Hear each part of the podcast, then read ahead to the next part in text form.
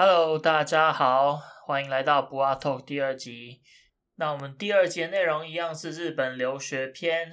今天要讲的题目是专门学校。OK 啊，那专门学校我这边要诚实的讲一下啦。我自己是没有念过专门学校，大部分其实都是听朋友的经验，或是在网络上查的一些啊、资讯所总结出来的内容。所以呢，如果有兴趣更详细知道的话，可以来信问我，或是自己做做功课。OK，那让我们开始进入正题吧。专门学校它所包含的领域，它所包含的授课内容也是包山包海、五花八门。那专门学校顾名思义，呃，就是一个可以让你学习各种专业技能的学校。那专门学校所招收的年龄层大多都是高中毕业生，不想要走高等教育体系的人的话，他就进入专门学校，呃，学一个技能，这样子可以有利于毕业之后马上找到工作。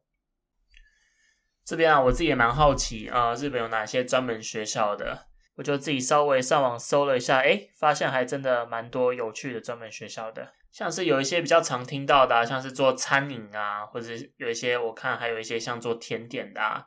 甚至有一些啊美容或是像旅游相关的专门学校。除了这些以外啊，我看到还有一些蛮特殊的，像是呃声优专门学校。对，这个也是我相信也是可能台湾人都蛮有兴趣知道是什么的专门学校。还有像是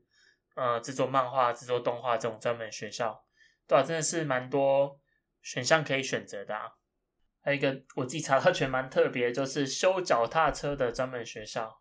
呃，哇，学费不便宜诶，诶，一年要一百四十万日币，然后他还讲说，哇，还不包含各种授课用的器材、材料费之类，这些还要另外再加钱，哇，蛮惊人的。那挑选专门学校的话，那这当然不用我多讲啦，你有你想学什么专业技能，或是你毕业之后想要做什么工作？那基本上你就要去找到相对应的专门学校入学，去学那项专业技能嘛。专门学校的选择不只关乎到于你能学到什么专业技能，这跟如果你之后有打算在日本要呃工作的话，那你在申请工作签证的时候啊，他会看你之前学校学的专业是什么。那假设你学的专业跟你想找的工作差异性太大的话，那可能会造成就是签证下不来这件事情。所以在选择学校的时候要多注意一下。接下来要讲一下，在网络上其实查了一下台湾人对于专门学校的一些评价，或是有些人来念过专门学校，他对于专门学校的评价，其实我看到蛮多负面评价的啦，像是说什么呃师资不够好啊，或是周围的同学他的学习意愿都不够高啊，或是像是老师讲出来找不到什么工作，或是找到的工作薪资太低这之类的。呃，我要说这些有一部分是真的，有一部分不一定是真的。首先，先讲一下师资跟学习意愿部分好了啊、其实日本也是有很多非常优秀的专门学校，它可能入学门槛并不是像说啊，可能我付了钱就可以进去上课，像补习班一样。有些甚至他要入学审查，看一下你高中成绩够不够好，可能会看一下你本身有没有符合他的招募目标啊。像是假设你今天要读的是艺术相关或是动漫制作相关的专门学校。他可能看一下你的绘图能力够不够强，或是你有没有这个艺术底子，然后再看要不要发出这个入学通知给你。这边想要表达就是，其实一切都是选择的问题啦。假设你想要挑一间入学很容易的专门学校的话，那相对来讲，当然他的师资就比较不会那么好。那当然他的同学学习意愿就比较不会那么高。那假设你挑选一家品质比较好的专门学校的话，那相对来讲一切都会变得更好。所以，想要选择真正教学品质好、能让你学到专业技能的专门学校，那当然就还是要靠你多做点功课啦。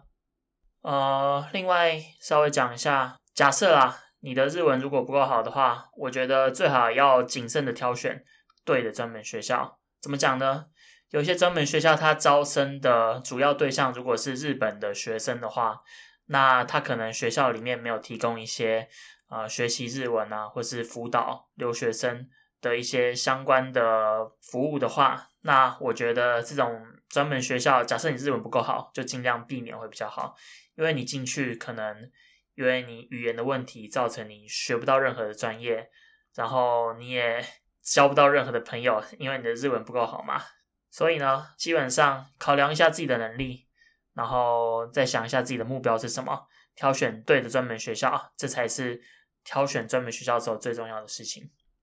最后再谈一下啊，专门学校的毕业生平均薪资偏低的这个问题，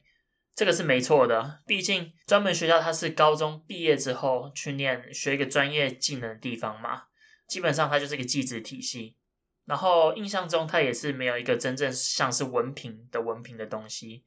所以呢，基本上很多人呢，可能同家公司他在找毕业生的时候。他给大学毕业生或是给研究所毕业生的人薪资可能也会稍微高一点，对，这是蛮常见的。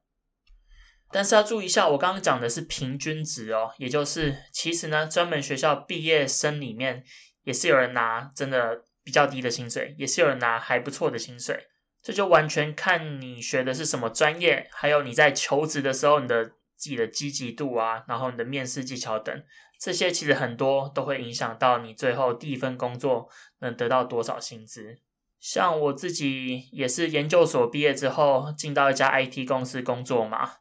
呃，我们这家公司是一家上市公司，然后我稍微查了一下，我们这家公司给新鲜人的薪资算是上市公司里面排在前段班的。然后在我的同期，也是跟我同一年进公司的人里面，也是有几个人他是专门学校毕业的。然后他跟我拿的薪资也是一样，我们这家公司并没有因为他是专门学校的学生，所以开的起薪就比较低。所以呢，我觉得其实薪水拿的好不好，这很多很大一部分还是要看个人的努力够不够而已。